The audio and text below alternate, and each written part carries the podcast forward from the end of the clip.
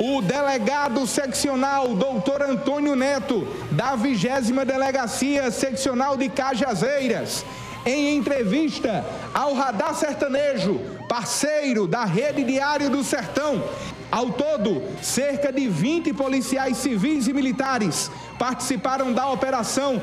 Na manhã de hoje, policiais civis, policiais e militares deflagraram uma operação em São José Piranha, objetivando dar cumprimento a três mandados de busca e apreensão, onde a investigação revelava que indivíduos estavam traficando drogas nessa região.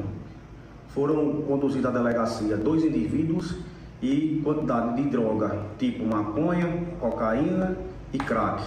Doutor, essa, essa operação já é resquício de outra operação anterior ou é uma, uma nova ação? Essa operação é o trabalho da Polícia Civil que, que visa saturar, né, de forma de, com ações de repressões qualificadas, o crime organizado na região não só de, de São José Piranha, mas como toda a região de Cajazeiras. O que, é que foi apreendido nessa operação? Até o momento, a, a gente contabilizou 20 papelotes de, de, cocaína, 12 papelotes de crack e duas porções de maconha e o, o material ainda está em contabilidade. A ação ainda se prolonga? Com certeza.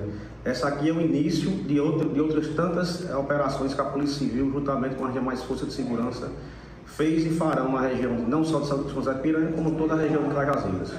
Quantos profissionais e quais as instituições, Polícia Civil, Polícia Militar, enfim, estiveram envolvidos nessa operação? Cerca de 20 policiais, civis e militares participaram nesse, nesse, nessa operação de hoje. Só para encerrar, se encerrar, gostaria de passar para a população que a participação da população no combate à criminalidade é muito importante.